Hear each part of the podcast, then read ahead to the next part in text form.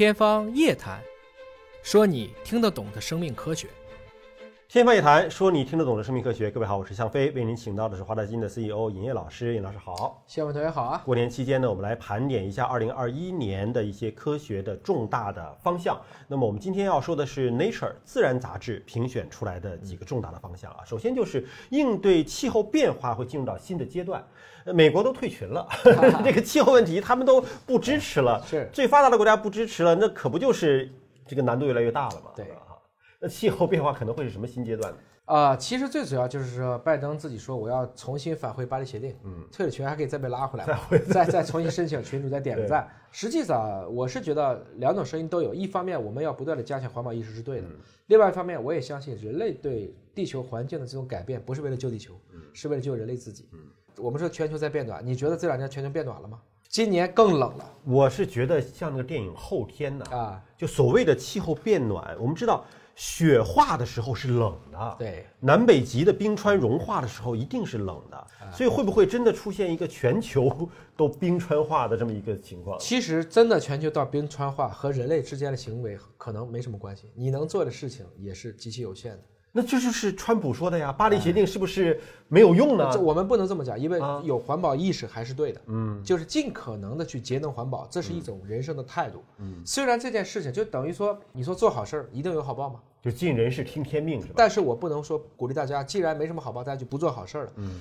这个事情本身这种动机促使人类去跟环境生态达到和谐平衡，一定是对的。嗯，但是也不要认为我们大家，比如说今天都很努力去做了，这个地球的环境就能按照我们的方式去改变。我觉得这个事情有点杞人忧天了，或者说这事儿你说了不算。我发现人类好渺小，我们所能够改变的事情很少。我们在历史上，如果你去看史前史，它一会儿冷一会儿热，一会儿冷一会儿热，在丁仲礼回答柴进的问题上就说得很明白。嗯啊，这个过程中你不要去想办法用道德的方式为本来的科学去套一个帽子，套不上的。嗯，这些东西我理解，所谓天道有常，不为尧存，不为桀亡，就是这个意思。那么第二个方向呢是新冠疫苗的效用将会凸显，等于是现在其实很多人已经开始接种了，对但是到二零二一年，嗯，这个疫苗的效果才会初步的显现啊。是那这个周期怎么那么长呢？因为它一定要有一个叫做抗体的阳性，或者说接种率，嗯啊，才能形成抗体屏障。我们一般认为，像这样一个高传染指数的一个病毒，它的这种抗体屏障差不多要进入到百分之七十以上，嗯才能看见实际的一个阻断效果。所以整体来讲啊，现在是感染将近一亿人，那么悲观的估计可能会感染到将近两亿人。如果百分之七十的人类啊，我指全球对都注射了这个疫苗了，那是不是意味着大家就都可以不戴口罩了，自由的往来了呢？我觉得戴口罩这件事情可能以后会成为一个标配。常态常态，因为我们看到，因为戴口罩，因为大家集体去公共卫生习惯的改变，就跟环境问题一样，其实都这么做到了。我们会发现，不仅仅防住新冠了，我们也防住流感了，我们也防住很多以前的像手足口这样的一些疾病了。所以，这种公共卫生，特别是在人群高度密集的城市化进程来了以后，我们的这种个人卫生习惯和群体的公共卫生的一个良好的一个风俗秩序，应该是我们人类的一个必由之路。新常态了。哎，新常态。嗯那么论文开放获取 S 计划稳步推进，这个指的是 Nature 自己的了啊。什么叫做这个论文开放获取的？就免费，免费的啊，就是以前看很多的文章还要付费，嗯，那其实这个呢，还是要感谢包括像这个盖茨、梅琳达盖茨基金会，还有其他很多的一些科学家群体，都意味着我们以后所有的期刊都可以免费阅读。现在中文的期刊在知网上下载还要收费呢，你这 Nature 现在已经全免费了是吗？所以就是说，哪里有压迫，哪里就有反抗。这个其实学术探讨和交流确实是啊，呃，希望可以有更多的这种免费的文章可以看得到啊。那么干细胞研究可能会打破十四天的规则，对，十四天规则指的是人类的胚胎细胞，对，是吧？就是在体外的培养不能够超过十四天对。二零二一年这个规则可能会打破的话，意味着伦理上会有新的变化哟。没错，本身十四天的这个提出呢，当时也是多方面博弈的一个结果，包括有宗教的结果在里面。那么打破这个以后呢，其实并不是说他就可以肆意的去，比如说做克隆人了，不是这个意思，只是说我们可以为，比如说有以前有一些流产。要做到三个月，我才会知道，可能会提供更多的一些保障。当然，这只是一个倡议，只是说有望打破，还要投票。但是如果说打破了之后，有可能对人类的胚胎研究会有一些什么新的促进吗？实际上，现在十四天的时候，你还理解成这是一个非常早期，对，那么如果可以允许到随便讲啊，可以允许到一百天的时候，实际上我们非常多的一些基本的一些早期的胚胎发育，我们都可以看得见。那就三个月了，如果是胚胎都稳定了，对嗯，对，但其实十四天难道胚胎就不稳定吗？就是它是受精卵的时候本身就是一条命了。你其实就是说，鸡蛋算不算生命的问题，对吧？是长成小鸡了才叫生命，还是说鸡蛋卵就卵子算不算生命呢？卵子没有受精呢，还只是个细胞吧？那还是生命啊。单细胞生物就不是生命吗？但它减数分裂了呀，啊它 不具备人的完整男性的这个遗精，那就不是生命吗？精子不算生命吧？所以这些问题其实是一个无法可以答的。你喝一壶水，你煮了一壶水，你健康了，你杀死了多少细菌呢？这算不算杀生呢？嗯其实这些问题无法这么去讨论，只是说我们一定明白，在这样的问题上，它就是一个否定之否定，与时俱进的过程。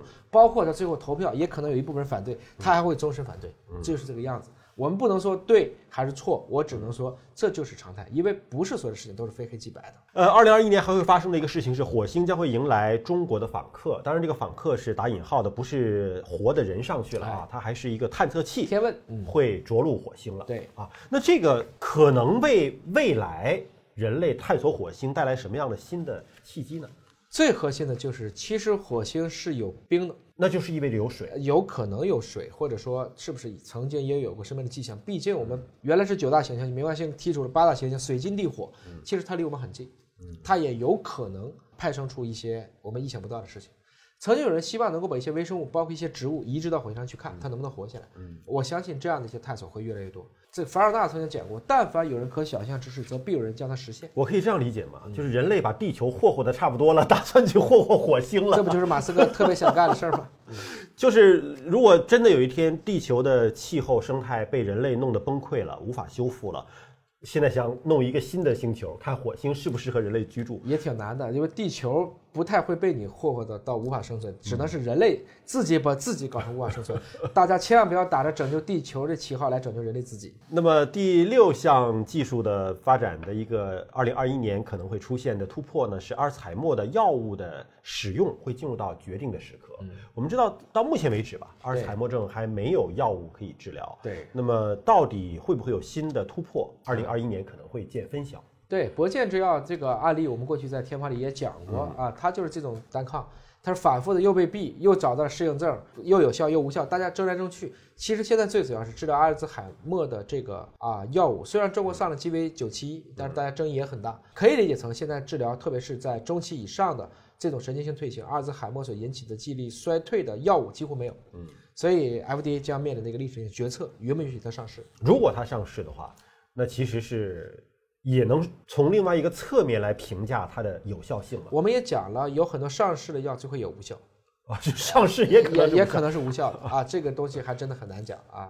那么第七项呢是史上最大的太空望远镜将会发射。我们小时候听到的就是哈勃呀，对对吧？那么现在可能是有一个更大的对，要发射到哎太空上了，叫詹姆斯韦伯嗯啊，这个望远镜，你知道为什么要发射吗？因为它太大了呀，那更没有必要放到地上不就行了吗？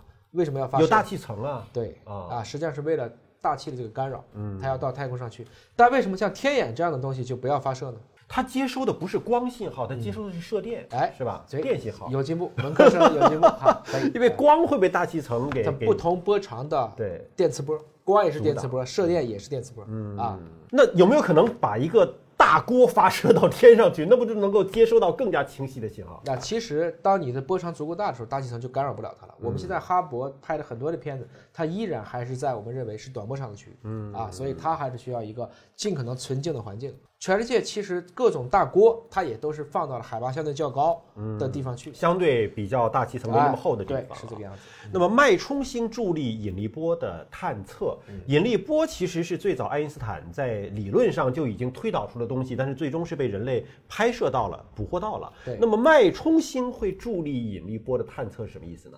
就是说，我们第一次发现引力波，并不是因为爱因斯坦的模型对还是错，我们就能知道的。我是一定要观测到现象。观测到了，在爱因斯坦之前的很多的问题是先有现象才有理论，嗯，爱因斯坦那个之后的时代更多的是有理论才观测到现象，包括一些基本粒子框架。我们发现，比如说玻色子啊、费米子啊，其实都是在理论框架下才倒过来把它找出来的。有点像门捷列夫预测元素周期表的时候，我先说这有一个元素，你去找吧，一定有，是这么一个过程。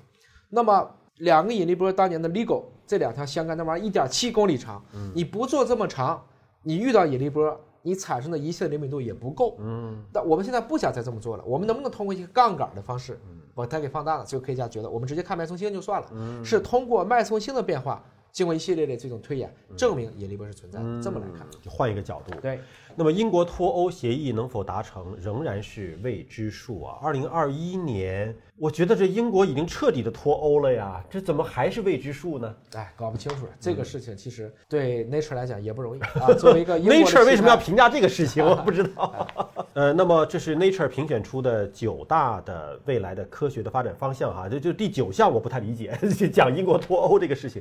严老师对二零二一年这个新的这个牛年到来，您有什么样的展望？我只能对生命科学去讲一讲，因为其实，在新外星之后，我们看见了有三个趋势是肯定看得见的。第一个是在于大家都对疾病有一个非常充分的认知，嗯。第二个是在于大家都对公共卫生有一个非常清楚的认知了。第三个是大家都对生命科学开始产生兴趣了。嗯，基于这三个点上，我们可以看到全球的基于核酸检测到基因组检测会越做越多。嗯，各个国家都会把提高人民生命健康、提高人均预期寿命作为一个核心的执政的纲领往上去放。还有一个，我相信可能以后去研究科生命科学的这个人会越来越多。这是我们一个看得见的。因为现在包括华大的这个测序仪已经做得又快又好。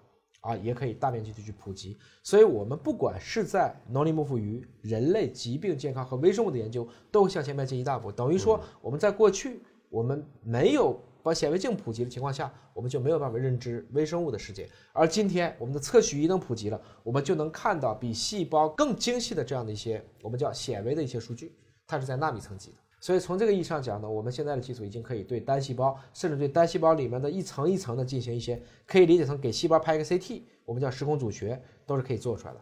包括合成生物学的进展，像我们这次做的 mRNA 疫苗，就是利用了合成生物学的技术来做。啊，应该来讲，生命科学的世纪的大潮由此就真的掀开了。我前天看一条新闻啊，还在说，就是以杨振宁为首的这个反对派，最后呢是胜利了。就是否决了在中国要投巨资建设一个全球最大的量子对撞机的这样的一个计划。那么这种对撞机呢，它其实是在物理学的研究领域是算是非常顶尖的。而杨振宁呢，应该说是在国际上非常顶尖的物理学家，中国的物理学家却反对这个事情。反对的理由呢，就认为说，呃，一个是耗资太巨大了，再一个呢，它能够产生的科学的研究结果，对我们现实的生活影响还是相对遥远。而他提到说，像类似，比如说像生命科学，是可能立刻就能够改变我们的生活的这样的一种科学的方向。他就更建议说，你有这么多的投资的钱，不如像投到像生命科学这样的领域当中去啊。是。那其实这也是对我觉得在二零二一年会有一个更大的发展的一个方向了。对，一年多前我有幸跟杨老先生刚好在北京一个活动上见过，他问我的第一句话就是在于说，啊，囊性纤维化，你们现在有治疗的方法了？因为他很在意这个事情，他对于。这个薛定谔，特别是生命是什么，当时里面讲了很多的理由。他从物理的角度，其实交流还是蛮愉快的。这对一个已经九十七八岁的精神真好老先生，对，其实是非常非常了不起的。那么我相信呢，其实某种程度上讲，科学叫无用之用，嗯，这个事没什么用，嗯，但是它就是无用之用。技术叫有用之用，嗯，工程叫唯我之用，嗯，所以这几个阶段是不一样的。我理解呢，比如说。全世界该不该有这种正负对撞的？没有这个东西，我们对很多基本粒子的研究，我们做不出来。从全球角度来讲，应该有。对，但中国要不要投这么多钱去做？这个是一个此时此刻，我觉得是投入和收益之间的一个平衡的问题。其实杨老先生说的更多的是，你从优先级上来讲，哪一件事情更能够有利于今天整个社会生活的和谐有序的发展？而且他还提到了说，现在这种顶尖的物理学家呢，其实都是外国人。就是中国，即便建立了这么大一个对撞机，可能来研究的，可能还都是外国人。那生命科学可能又不太一样。生命科学我们现在本身在全球就处于一个相对比较领先的一个水准，或者是并跑的一个情况啊。这个过程中呢，还是有很多，当然也不能讲今天，因为他们都是外国人，我们中国人就没机会。杨老先生本身严格意义上讲，他也是华人，是吧？那么我想，我们争论国籍，其实放一个更大的一个角度去看，对人类的贡献。我们本来就是踩在这些巨人们的肩膀，而且巨人绝大部分也是外国人。我们今天打引号的外国人，但什么叫外国人？美国和英国之间难道是一个国家吗？其实也不是。